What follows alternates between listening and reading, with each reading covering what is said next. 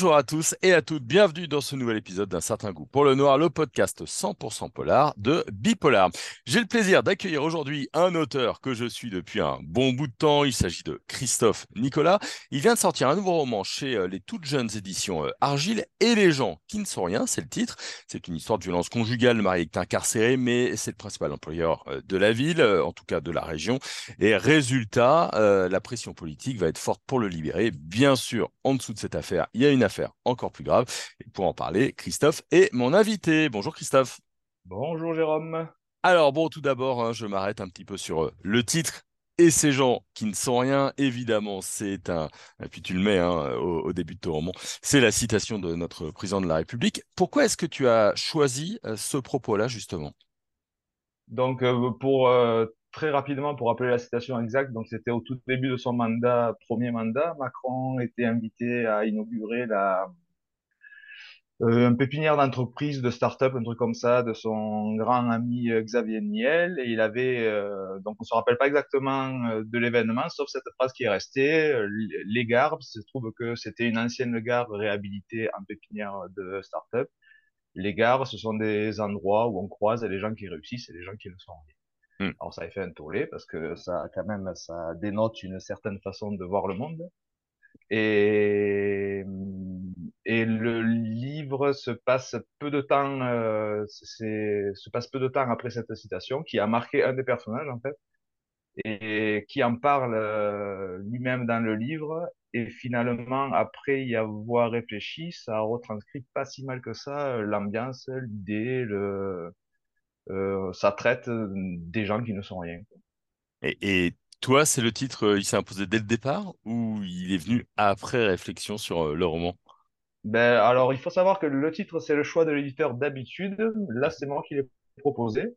Euh, tout le monde était emballé, même avec une réticence en disant ah, mais tu n'as pas peur qu'on nous accuse de, de récupérer, enfin de, de, de, faire le buzz à peu de frais, mais ça, ça s'y prête très bien. Et moi, le titre, je l'ai eu assez rapidement. Avant que le personnage en parle, je j'avais peut-être pas le titre exact, mais je savais que que je voulais quelque chose comme ça. Et quand le personnage le dit, ça m'a semblé évident que ça devait être ça le titre. Alors, c'est une histoire, je l'ai dit, hein, de violence conjugale, mais de pression aussi et, de mystère. On est à Génolac, dans le, le Gard, tu vas nous en parler. Et on y suit l'adjudant Gérardin. Alors, lui, Gérardin, il va pas trop. Euh, euh, il va pas trop accepter les pressions, il va plutôt résister pour mener son, son enquête. Qui c'est cet adjudant euh, Gérardin? Comment est-ce que toi tu le vois? Ben, moi, je le vois comme quelqu'un d'un peu qui fuit un peu son passé.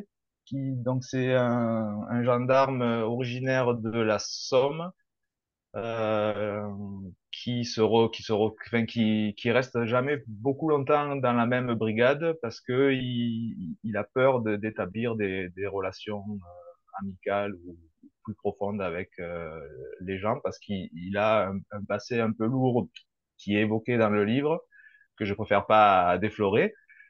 Et, justement, euh, à, à l'occasion de cette affaire, ça fait écho à son traumatisme à lui. Et alors que dans, si ça avait touché un autre sujet, il aurait fait ce qu'on lui dit, hein, c'est-à-dire que donc, euh, comme tu dis, ça se passe à la gendarmerie de Genolac, donc Genolac qui existe. Euh, la gendarmerie qui existait, qui a été déplacée, mais euh, que j'ai visité, j'ai interrogé les gendarmes, qui m'ont d'ailleurs fait pas, pas mal dévier, pas, enfin, qui m'ont fait changer ma façon de raconter l'histoire. Ah ouais. Parce qu'ils sont pas beaucoup, ils, ont, ils, ils, ils étaient cinq. Moi, j'étais obligé d'en rajouter un parce que ça faisait, j'avais pas assez de monde à un moment donné. Euh, donc j'ai engagé un gendarme. Donc ils étaient cinq, donc deux voitures. Quand la voiture est prise quelque part, il faut attendre qu'elle revienne avant de. Donc c'est c'est pas le c'est pas les urgences, c'est pas les dérapages dans les virages. Enfin c'est euh, c'est un autre rythme. Et normalement, les affaires un peu graves, elles passent à la section de recherche de Nîmes ou euh, et, et là, comme tu l'as dit, étant donné que le but c'est quand même d'étouffer l'affaire, on lui laisse en lui disant euh, tu boucles le truc et tu passes à autre chose quoi. Ça va être l'ouverture de la chasse. Ça se passe dans les Cévennes profondes. Euh, hmm. donc euh, mais manque de bol le fameux le fameux euh, adjudant qui a été lâche par le passé ça, ça en veut encore. Il se dit ce coup-ci c'est une sorte de, de, façon de me racheter quoi. Donc, il lâche pas l'affaire aux grandes dames de, du procureur, du maire, du préfet. Voilà. Je, je suis pas sûr que c'était ça la question au début. Ouais, mais toi, tu, tu, effectivement, il lâche pas l'affaire, mais une sorte de rebelle euh, chez, chez les gendarmes, c'est ça qu'on pourrait le voir? Ben, J'ai pensé à un insoumis chez les gendarmes. Ben, c'est, alors, c'est c'est un peu ça, parce que du coup, il y a, alors, il y a une blague que je vais faire, que je regrette, mais comme je suis fatigué d'un long, déplacement, euh, je, pas, mon filtre est, est pas activé. Mais comme tu le sais, moi, je viens de la science-fiction, du fantastique, euh, enfin, mes, mes précédents romans, euh, et, et- et de, de ce genre-là. Et je, et à, à, à mes anciens lecteurs qui me disent, ah, moi, je préfère la science-fiction, je dis, mais c'est un peu de la science-fiction, puisque mon, mon gendarme est honnête, scrupuleux. Donc je, euh, pour les avoir rencontrés, je peux plus le dire maintenant parce que. Bah mais ouais, bon, trop tard, je l'ai dit. Mais euh, mais les conditions de, de travail et le système font que ça s'y prête en fait. De, de euh, les gens en général, hein, scrupuleux, honnêtes, ils font des burn-out, hein, ils, s'en sortent pas quoi. ouais, Donc euh, pour survivre dans notre monde, il vaut, il vaut mieux soit s'en foutre, soit ce qui n'est pas malheureusement son cas, mais lui a son corps défendant. Il aurait aimé classer euh, et passer à autre chose, mais sa conscience euh, l'en empêche. Mm. Euh, on est dans les Cévennes. Euh, c'est- il y a une question que j'aime bien poser, c'est la, les lieux. Alors les Cévennes, c'est un paysage plutôt, plutôt montagneux, hein, plutôt euh, Ouais, rural. Est-ce que tu aurais pu écrire ton histoire ailleurs, euh, traquer ton précédent roman? On était plutôt à Paris. Euh, est-ce que là, l'ambiance rurale bah, fait que ton histoire a, a évolué, en tout cas, est de cette nature-là? Alors, tout à fait, exactement. Donc, en, gros, ça a beaucoup le paysage et les lieux et l'isolement en général, le, le fait, le- les services publics qui se qui se barrent de là, quoi. Enfin, le, moi, au, au début, euh, les Cévennes, c'était euh, j'avais besoin de zones blanches au point de vue téléphone. Et alors, je sais qu'il y en a beaucoup. Moi, je connais très bien les Cévennes, donc je l'ai, j'ai fait passer l'histoire là, ce qui m'évitait aussi de, de voyager plus que de raison. Donc, je connaissais bien les lieux, je connaissais bien les gens, je connaissais bien euh, les façons de faire, de parler, de... Et en fait, le fait de le placer là, je me suis très vite rendu compte, notamment, donc, je suis allé voir les gendarmes de Génovac, et, et le fait, euh, ce que je te disais tout à l'heure, qui, qui sont pas beaucoup, qu'ils n'ont pas beaucoup de moyens, pas beaucoup de voitures, que tout est loin. Euh, par exemple, ils, amènent la victime à l'hôpital d'Alès, euh, avec les virages, c'est une heure de route, donc euh, pour aller l'interroger, tout devient compliqué. De par l'éloignement, de par l'isolement, de par le l'abandon, on peut le dire, de, de, de, ces zones-là, quoi. Mais au départ, c'était juste que j'avais besoin que le téléphone passe pas pour une, une, une, scène en particulier, mais qui a entraîné plein de conséquences, mais qui finalement, euh, pour en revenir au titre, euh, renforce sans forcément avoir à appuyer dessus le côté euh, de- les gens qui réussissent, qui habitent au centre-ville, idéalement à Paris, et les gens qui sont rien, plus on s'éloigne des centres-villes, plus on s'éloigne de Paris. Et alors là, les Cévennes, c'est loin de, de la ville et loin de Paris, donc euh, on, on, on les abandonne complètement, quoi. Alors, je, l'ai dit, hein, le, pitch de départ euh, semble assez simple comme ça, mais tout va se complexifier. En plus, tu as des allers-retours dans le temps entre passé euh, et, présent. Comment est-ce que tu as travaillé un petit peu ton, roman et sa narration pour que d'un seul coup, ce soit un, un entonnoir à l'envers et que ça devienne plus complexe qu'on ne le pense au départ? Ben, j'ai galéré. J'ai galéré plus que, ouais, non, mais plus que prévu. Moi, justement, je sortais de traquer où c'était un gros thriller à l'américaine avec, euh, euh, rattaché à, à l'actualité, avec beaucoup de documentation. Moi, moi, c'était un peu mon, et les gens, c'était un peu mon, mon séjour à la campagne, à la montagne, quoi. J'allais me ressourcer à la, à la montagne, faire un petit polar sympa, avec, euh, des enjeux psychologiques, mais rien de, rien de bien compliqué. Et finalement, pour le rendre euh, palpitant, on va dire, pour, pour- parce que ça pourrait devenir vite euh, contemplatif et euh, puisqu'on lui met des bâtons dans les roues, quoi. Donc euh, l'enquête avance pas forcément vite. Le...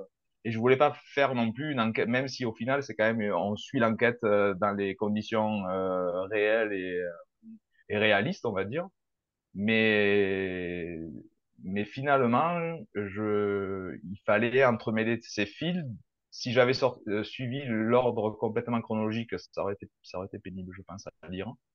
Là, j'ai essayé de que ça se complexifie, comme tu dis, que ça se complexifie petit à petit. Une fois qu'on tient les personnages, qu'on croit les avoir cernés, c'est plus compliqué, mais du coup, euh, il n'y a pas à revenir au début parce qu'au fait, je vous ai pas dit ça et, si vous savez pas ça, ben voilà. Mais ça a été plus compliqué que, que prévu. Même mm. si j'ai l'impression, d'après les retours, que le résultat euh, donne l'impression que c'est que, que c'est simple. Et ça, c'est comme les tours de magie, quoi, comme le trapéziste. Euh... il sourit, mais tu, il serre les dents. Tu, tu es notre, magicien. Donc, euh, parlons un petit peu du, du, contenu, en tout cas du propos. Hein. C'est présenté comme un polar euh, social, euh, même un thriller social, donc polar plutôt engagé. Qu'est-ce que ça signifie pour toi qu'on t'attribue cette étiquette de polar social? Alors, j'ai, ouais, je crois que ça vient de moi en fait que je suis issu d'un milieu bien populaire, que dans le milieu des auteurs, euh, finalement, on n'y est pas tant que ça.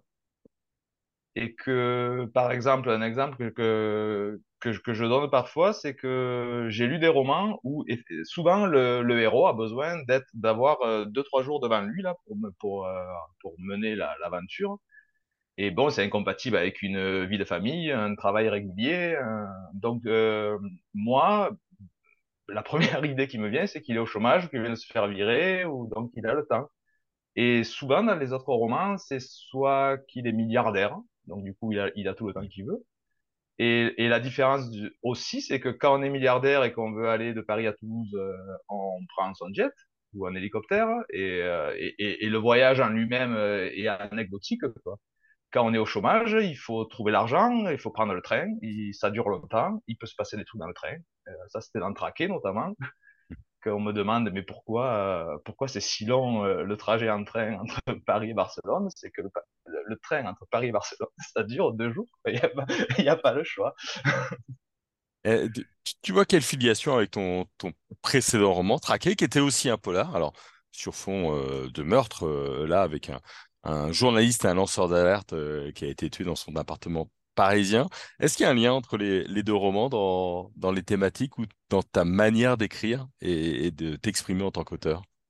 Ça, je sais pas, ça, ça je peux pas trop le dire. Moi, j'ai l'impression que ça raconte, ça raconte du décor dans les deux, cas. Dans le premier cas, c'est vraiment euh, un, on pourrait dire un thriller complotiste, quoi, avec tout, euh, ce qui se passe euh, de caché, mais au, niveau des, des, gouvernements, au niveau des GAFAM, au niveau de... Et là, c'est tout ce qui se passe, et les petites tambouilles euh, au niveau d'un village, quoi, de, des petites pressions, de, des petits, des, euh, comment on appelle ça, du favoritisme, de ce genre de choses. Donc, comme tu dis, dans les, dans les gens, le, le, le, suspect, on va dire, hein, pour pas le l'accabler d'entrée de jeu, le suspect, c'est le gros entrepreneur, le gros pourvoyeur d'emploi de la région, donc tout le monde marche pour des œufs, quoi. Et finalement, qu'est-ce qu'il a fait? Il a battu sa femme.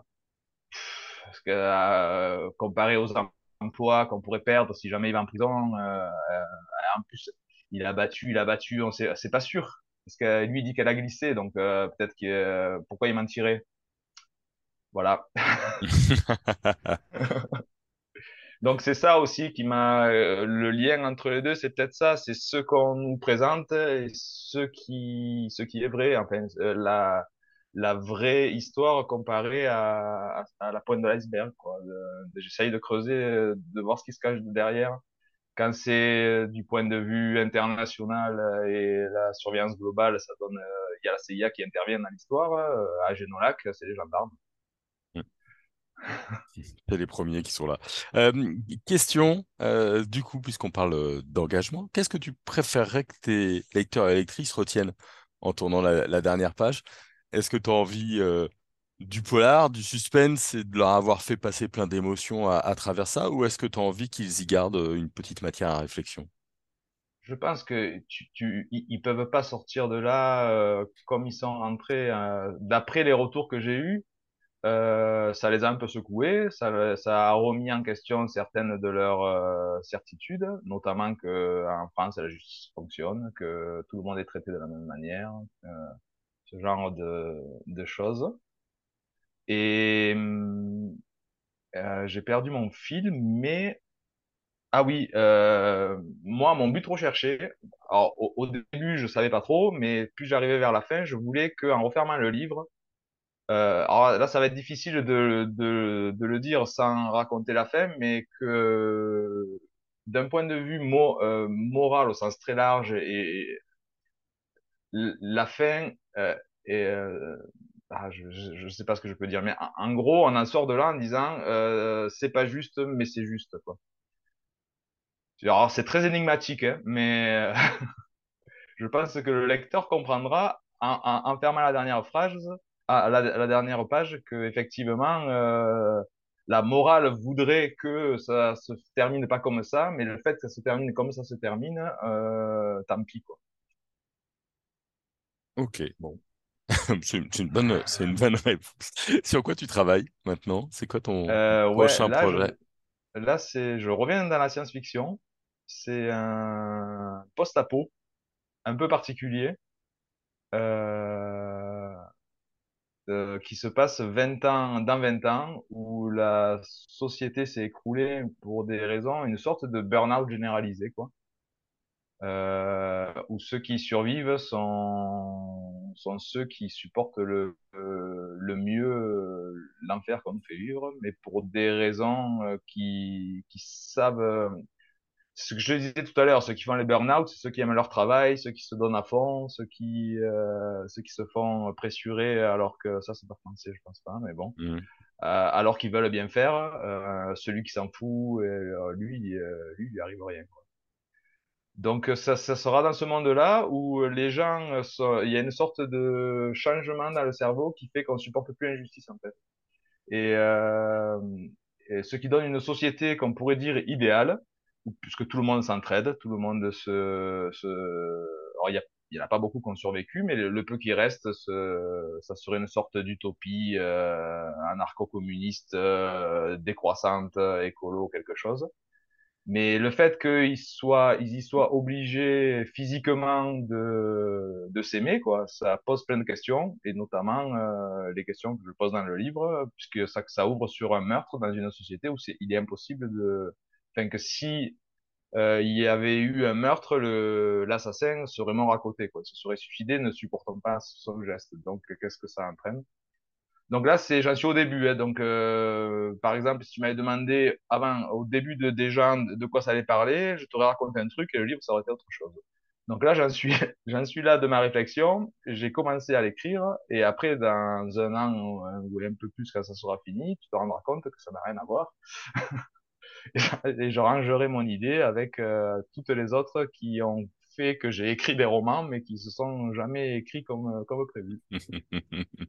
bon, merci beaucoup Christophe en tout cas. Merci Jérôme. Hein, on va rappeler que ton roman s'appelle Et les gens euh, qui ne sont rien, qui sont publiés, euh, qu'il est publié donc depuis euh, quelques semaines, quelques jours euh, chez Argile, un petit éditeur vaillant du côté de Rennes. c'est donc un excellent roman qu'on a beaucoup aimé sur Bipolar de Christophe Nicolas. Merci à vous qui nous avez écoutés. On a désormais, allez, un peu plus de 150 émissions dans notre catalogue, donc vous pouvez encore passer du temps avec nous suite à cette émission. Et puis on se retrouve très vite sur Bipolar et sur un certain goût pour le noir pour de nouveaux épisodes. Bonne journée à tout le monde.